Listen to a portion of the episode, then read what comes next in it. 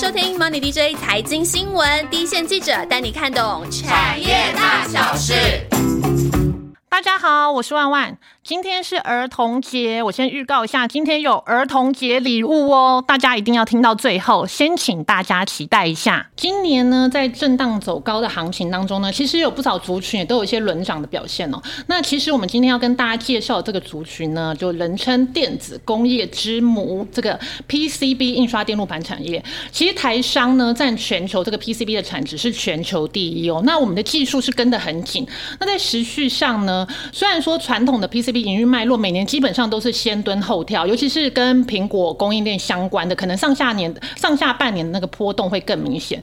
但时序上呢，接下来嘛，我们现在是四月初，接下来可能是第一季财报出来，可能利空出尽，渴望慢慢开始迎接反弹啊复苏。所以在 timing 上呢，现在也是一个很好来跟大家好好审视，哎，今年 PCB 有什么看头的这个时间点。那有发了我们节目很久的朋友呢，其实，在先前二零二一年底的时候呢，我们也有一集是讲 PCB。不过今天节目呢，我们特别请来一位大来宾跟我对谈。那我先讲市场上给他的封号，虽然跟他那个温柔婉约的外表有点联想不到，但在市场上呢，大家是称呼他为 PCB 女王。那我自己呢，就更要用我在跑就是跑线上的侧面打听来描述他，毕竟我也是线上的记者，OK。首先呢，因为我们认识很久了，那至于多久就是不能说。然后我刚在刚接 PCB 这条线的时候，就就拿给拿到我上一个呃跑线的同事给我的通讯录的时候呢，就是通常我们跑线在交接的时候会把厂商的发言人窗口交接给下一个接手的记者嘛。那我那时候打开通讯录的时候，除了厂商的联络电话之后呢，最后一行还有一个注记。哎，这个小故事我都没跟 Tina 讲，Tina 在对面觉得很紧张。那个通讯录的最下面呢，还有一个小注记，就是法人可问 Tina 廖婉婷。然后你看，可见在这个产业的代表性。后来我真的在跑线在 Co 公司的时候呢，这个名字就真的很常出现在各大 PCB 厂商，不管是公开法说啊，或者是我们私下的聚会，都会以他的看法作为呃我们跟业者讨论的一个起点。那今天呢，我们就可以直接第一手的来听听他的法人观点。那今天欢迎统一投顾的总经理廖婉婷 Tina。嗨，大家好，很高兴万万可以邀请我来这边跟大家聊聊。对，然后他今天呢也整个很不藏私的，也在加码哦，特别请他同事，也就是在国内投顾业应该是半导体一哥的郑高吉来帮我们梳理 IC 载板的部分，欢迎。Hello，各位呃朋友，大家好，我是郑高吉。那我们刚说呢，PCB 技术技技术的演进嘛，主要是来自于下游的应用面啊、产品面的变化，让整个产业可能在制程啊、产品难度啊、材料面啊都有变化，造成整个 PCB 市场结构性的改变。那台湾的厂商呢，也在技术的演进之中拉拉高跟对手的差距。那这部分呢，Tina 可不可以跟我们在不同的应用面呢，来跟我们分析一下？好。那呃，我们在看 PCB 产业的时候，我们会先从 top down，就从上到下来看。那我们先把总经环境撇除，因为这个层面太广。没错，今天的大环境太多。变数了。对，那我们呃也会参考这个非常具有代表性的这个 Price Mark 它的数数据。对，这个这个研究机构是 PCB 所有的人都在看这个研调机构的。对，没错。那它二月份刚发布了一个数据，它告诉我们说，今年 PCB 的产值会衰退四个 percent。对，但是二零二四年会重新再成长。对。那如果把 PCB 四个应用来来看的话，传统硬板、软板，还有 HDI 跟 IC。载板来看的话，二零二四年会成长的在软板、HDI 跟 IC 载板，对这三个应用。所以从这三个应用，我们再导到呃产品趋势发展来看的话，大概会有四大的潜力。对，包括手持式手机啦，还有汽车啦，包括电动车的影响性，那以及伺服器。最后一块呢，就是现在大家在讲的 Chat GPT 引发出来的这个 AI 相关的应用，就四大应用会推升呃刚刚说的三个产品的大大大幅成长，在二零二四年。对，没错。对，好，那呃接下来的话，我就针对这些应用来一个一个跟大家简单讲一下它的成长趋势。那第一块的话，我们先讲手持式。嗯，那手机其实在今年应该没有什么亮点。哦，so sad。对，没错。但是呃，我们可以想象，因为手机到现在已经到五 G 的时代，对然后功能该有的都备齐了，对，所以基本上没有亮点很难过。不过我们可以关注一个重点，就是中国市场。对，这低迷很久的中国市场，我已经听厂商讲了，大概有没有一年多啊？到底中国市场手机起来了没有至？少半年，因为他们解封在去年底嘛，去年底到今年初，那一解封之后，整个消费需求或者是大家重新出来观光啦，你要拍照，要拍美美的照，你可能就会买新的手机。但是还没有看到。目前还没看到对。那我们期待第二季之后，中国市场如果有机会回升的话，那至少对于整个手机市场的 PCB，嗯，会有一点点的帮助。其实厂商是不是也都说，其实库存真的很低了，是需求问题？对，没错。但是这几天总经面又有一些新的变化，啊所以呃嗯，这个有点难判断。但我们期待好了，我们期待第二季之后，中国手机市场的 Y O Y 如果翻正的话，嗯那手机相关的供应链不止 PCB 啦，可能都会有一点机会。对，消费性电子啊，其他中国低迷很久的，应该都有一些机会。对，没错。但是呢，我们重点刚刚一开始就讲，我们重点在二零二四年。对好，那呃，其实呃，PCB 它会跟半导体制成有一些关系。嗯通常在呃，我们都知道整个手机主板的规格升级，其实都会看 Apple。Apple 怎么做，大家会慢慢在一两年后跟上。没错，领头羊的角色。对，对那 Apple 其实在呃二零二零年的时候，iPhone 十二这个世代的时候，它进入到台积电的五纳米制程。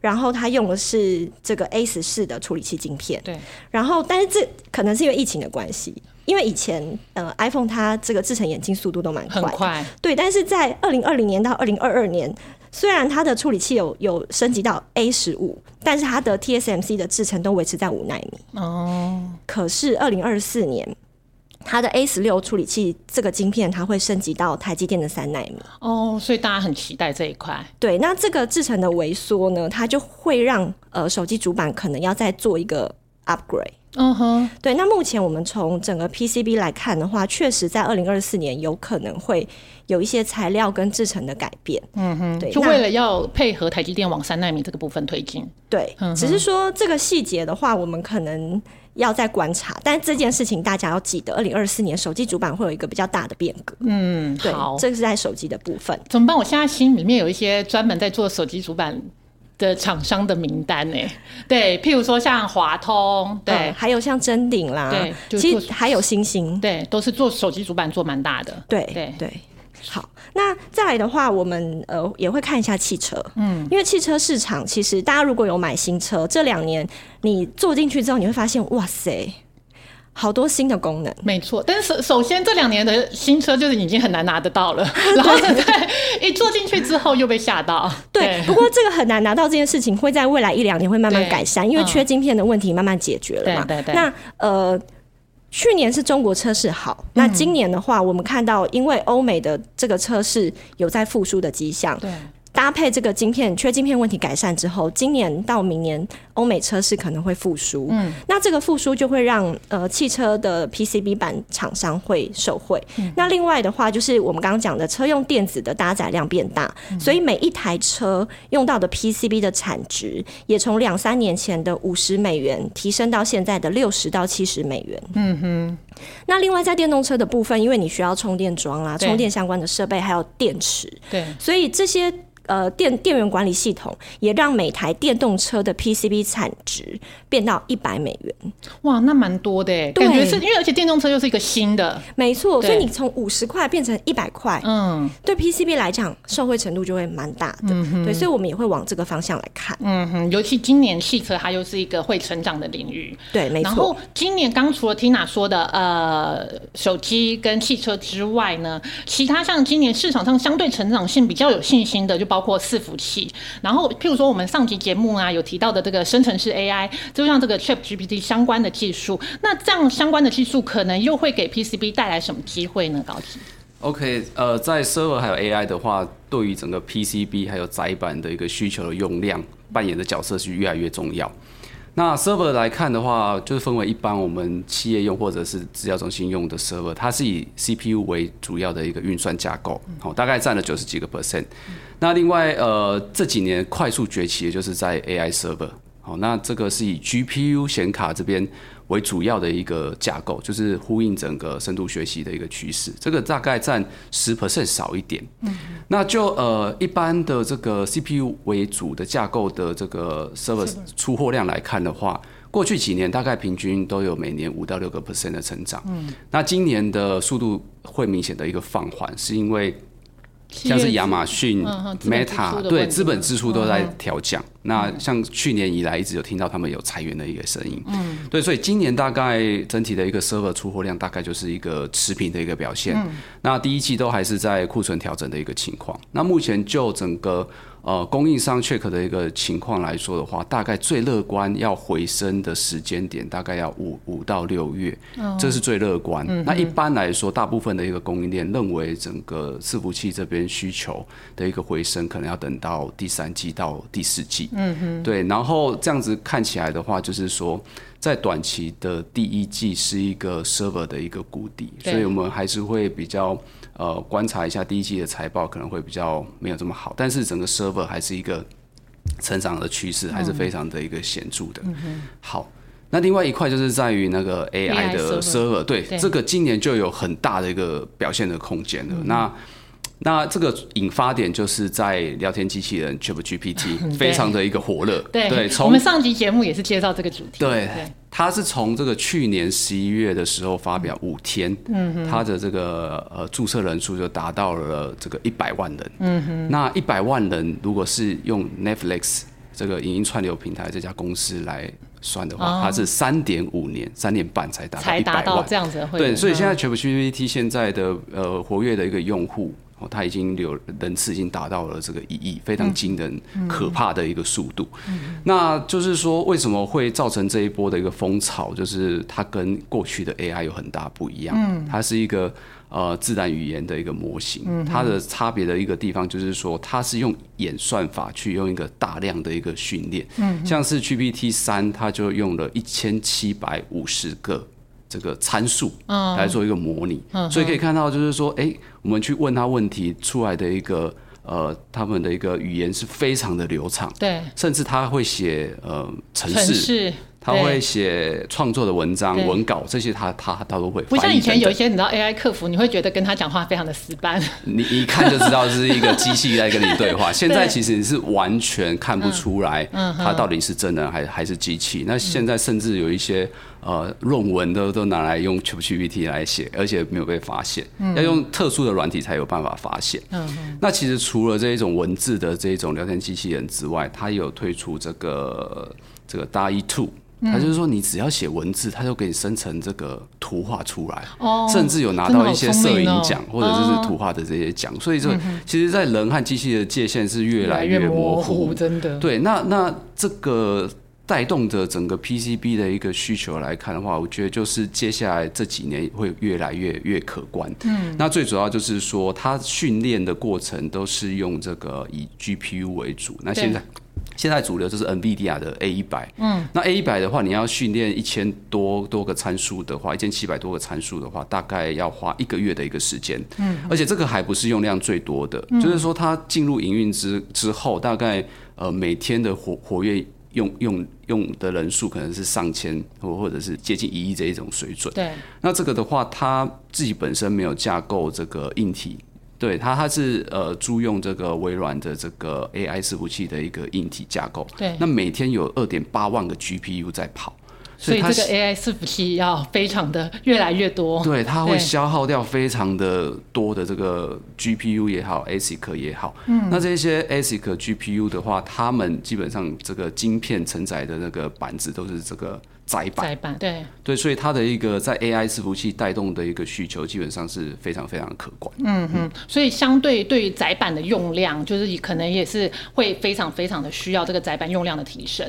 那我们既然都已经谈到了伺服器，还有 AI 伺服器对窄板需求的提升嘛，那呃，我们也要就先在上一集的节目，我们先跟大家介绍市场上关注度最高的窄板族群，是很多投资人都关心的。那窄板三雄，我们常说南电啊、新新兴、景硕三家公司去年的获利都很好，不过今年就是面临逆风嘛，产业面临一个修正。那高级这边跟我们分析一下中长线我们该怎么看？是的，就是前三年来看的话，就是一个 ABF 窄版的一个大爆发。大爆发，整个供需整个吃紧，然后整个供不应求。对排队都要排三个月、六个月这一种。嗯，那这个情况呢，呃，其实在去年的第四季开始有一些转变，对比较明显的。对，就是说从去年第四季开始，整个景气的一个需求就没有这么强了。然后在 PC 的需求，因为疫情慢慢的解封恢复正常了，对它其实就该买的 NB 啊、PC 都买好了，这个需求就大幅的一个下降了。嗯，所以就今年的一个整体的一个 PC 的出货量还是会大概在掉十 percent 的一个 Y O Y。对，那 PC 其实占整个 ABF 载板的需求用量大概有四成到五成，其实其实是蛮一个很大的一个对应用。嗯。那另外就是在 server 的下修，刚刚有讲到，就是像是 Amazon、Meta 他们都在下修资本支出。那过去其实 server 扮演整个不管是 PCB 还是载板需求非常重要的一个角色。那因因为这些 server 它都是用最高的制程，像五纳米、三纳米，然后它用的这个晶片都很大颗，嗯它用的层数也也非常的高。对，对，然后今年又推出新平台，不过呢，因为今年在这个呃云端这边的资本支出下修，所以大概今年 server 的成长只有持出货量只有持平，再加上像 Intel。推出了的 Eagle Stream 的一个时间的一个递延，所以造成其实上半年 ABF 非常的辛苦，嗯，大概就已经呈现一个供过于求了。然后第一季其实厂商已经呃撑不住这个客户溢价的压力，所以第一季已经有开始做一个价格的一个下修，所以其实。呃，虽然说去年的获利很好，但是今年就是变成上半年比较辛苦的情况之下，获利是呈现一个下修。那如果有一直在关注这个 ABF 的这个投资人，如果要他要怎么抓这个复苏的时间点？因为他们当初可能是看说啊，这个长期供需是供不应求的，对对那怎么样来看这个复苏的时间点？对，刚刚有讲到哦，就是说 PC 至少不会再烂下去，谷底大概就是第一季，虽然不会太强，但是 server 来说的话，最乐观大概五到六月会会开始慢慢的上来，那比较长所以其实。也快要到尽头了，是不是？就是复呃这个修正期也差不多快要到尽头了。对，就是它的一个呃 server 的一个出货量会慢慢的一个回升。对那另外其实我们最关注的一个重点就是在高层板这一块。嗯高层板的话就是 Intel 的 Eagle Stream 的一个平台，它用的层数可能是二十层以上。嗯嗯。那它的一个板子又非常的大，嗯所以它会消耗掉非常大的这个 ABF 载板的这个用量。嗯所以呃，就是说如果是以下半年来看的话，PC 没有继续更差，然后新的。这个 server 平台，或者是刚刚讲的整个 AI 的 server 的需求的大大爆发，嗯，整个 ABF 的窄板下半年的需求用量又会再往上，嗯，虽然不至于说再出现过去的这个涨价的状况，嗯。但是至少供需会慢慢往比较平衡的一个方向去走。那我们就就认为，就是说，在整个下半年的状况会稳下来。嗯不过就全年的获利，当然还是会比去年来来的下滑不少。哼哼那不过二零二四年，我觉得还是一个趋势啦。刚刚讲说，二零二四年整体的产业库存会比较健康，然后那个新的平台的渗透率会提高，嗯，AI 的大爆发等等，这些其实还是会让整个 ABF 载板在二零二四年看起来供需会比较健康。嗯，所以二零二三年可能是厂商先休息一下，是然后二零二四年再回到一个成长的环境这样子。对然后那当初譬如说厂商讲的一些很非常供不应求的那些条件还在吗？譬如说规格的升级造成一些窄板用量的提升啊，嗯，呃，层数跟面积的提升。这个这个趋势还是非常的强。对。哎，现在都已经用到二点五 D 的一个封装，嗯，那这一些其实用的载板，它的层数一定都是呃呈现一个明显的一个提高，嗯好，那另外就是在供给面啦，因为呃今年的状况不好，所以像一些这个载板厂，它的 capex 或者是说扩展的速度都慢下来缓下来了，缓下来的话，其实厂商都有说那个设备先缓缓缓进，缓缓缓，对对对因为现在架动率可能不一定推得慢，对。对，所以这缓下来之后，哎，今年的供给是增加，上半年增加比较多，那有可能从下半年开始供给增加比较少。其实对于这种供需结构的这个产业健康度会更健康。对对嘿嘿，就是供需健康度会有一些改善，就是了。对对对对。那在这边呢，我再先再帮听众再问一个问题。过去两年，我们大家知道 ABF 供不应求嘛？那那时候我们大家都会有一个呃，可能选股的逻辑，譬如说三雄里面呢，首选南电，譬如说，因为它 ABF 占比中快五成最高。那我们如果说像现在产业有一些修正之后，我们来看那个窄板族群，我们是看 ABF 还是一样看占比最高的呢？还是回头来看说，哎、我们找龙头厂就是产能最大的，或者是我们找今年 ABF 扩产扩产的那个就是幅度最大的，在选股逻辑上你会怎么样来跟大家推荐？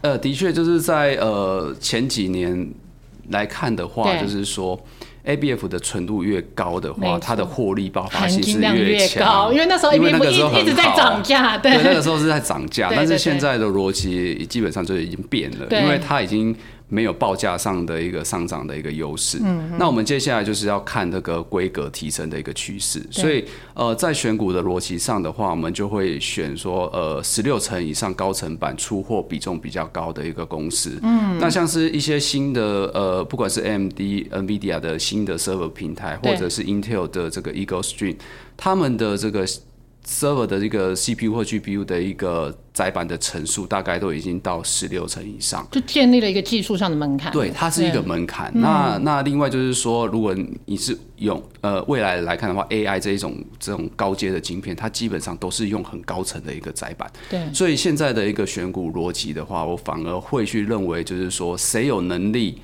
呃，出这种高层板越多的，他的客户高层板出越多的，我认为接下来的一个呃，就是营运的一个掌握度或者是动能的话，会相对表现比较好。嗯嗯，对。那我们自己在跑线的时候呢，我们跟厂商就 check 的时候，我们也是知道说，哎、譬如说星星，他一直在强调说他在高阶版的投资是最积极的，对，就是大家可能都有投资，然后星星就会特别强调说他高阶版投资特别积极。那在可能呃市场比较动荡的时候，相对高阶版也是相对价格是比较可以撑得住的是的，。是的，是的。那我们这一集呢，就先用 top down 的方式呢，跟大家介绍说 PCB 的技术的发展趋势。那在这个趋势下呢，三大产品的类别，包括窄板啊、软板啊、硬板，有什么必看的重点？那上集呢，我们先介绍窄板，下集呢，我们就会请 Tina 再来跟跟我们剖析台厂在硬板跟软板有什么机会。还有呢，那在今年要持续关注，有机会会是下一个讨论度升高的新议题。那这个呢，我们在下集会再跟大家来好好谈。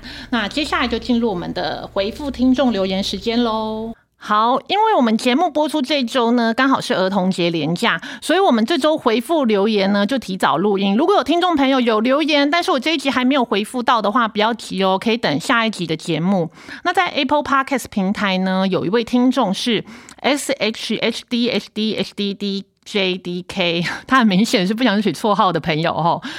他有特别问安控产业，他有提到安控产业，呃，过去两年因为 FCC 就是联邦通讯委员会，还有 NDAA 这个美国国防授权法案改变了这个产业的趋势，但最近比较偏冷门，想请问今明年对这个产业的看法？那我先来背景介绍一下，就是美国的 NDAA 原本是仅呃，禁止国防相关的部门采用中国厂商的安控产品。不过后续呢，它就将适用的范围扩大到联邦政府的这个范围，也使得美国的民间企业呢，对于中国安控产品有更高的这个资料外泄的风险警觉。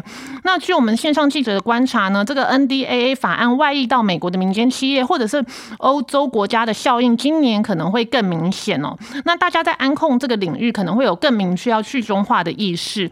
那空出来的市场，台湾就相对有机会。不过我们线上记者也有提醒大家哦，安控产业从传统的摄影机加监视器加主机这种硬体方案，也已经展开从到了 AI 影像辨识啊，判断人流跟监控场所有没有异常状况这种主动回报。所以软硬体整合的能力将会牵动不同厂商未来成长的动能。那最近这几集呢，之前主持人也有提到，感觉留言的朋友又变多喽，很开心哦。所以这一集呢，我刚提到前面最前面有提到的，要来送礼物了。那一方面呢，我们要回馈粉丝，尤其在廉价还准时收听我们节目。那另外一方面呢，我刚好提到今天我们上架这一天是儿童节嘛，决定要送。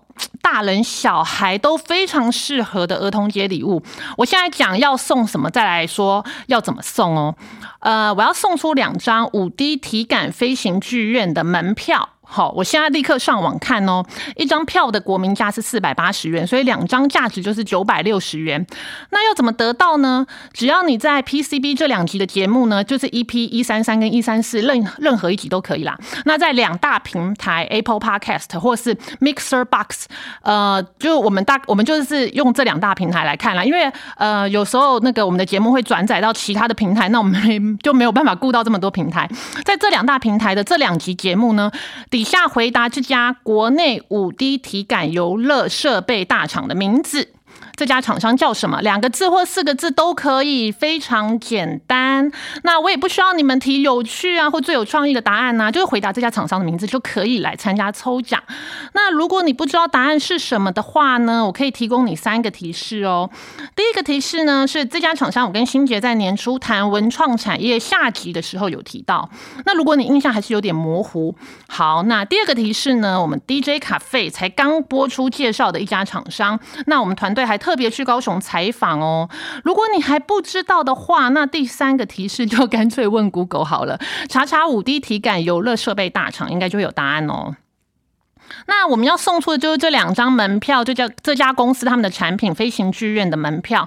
那他们五 D 体感的飞行剧院在台北新义区的微风南山百货很方便哦，还有高雄都有，所以北高两地的都可以使用。南部的听众，所以也不要错过哦，大人小孩都很适合去玩的一个体感游乐设备，很有娱乐性，也很有呃文化或观光的价值。那据我自己的朋友有去玩过，给我的心得就是呢，因为我朋友去的时候，那时候还是疫情，国门还没有开放嘛，他就说：“哎，去做这个，让他有一秒回到环球影城的感觉。”所以想得到的朋友就快留言告诉我这家厂商叫什么名字，就有机会得到门票两张，当成是送给大家一个儿童节的礼物。那大家也不要忘了锁定下周的节目哦。那我们就下周见喽，拜拜。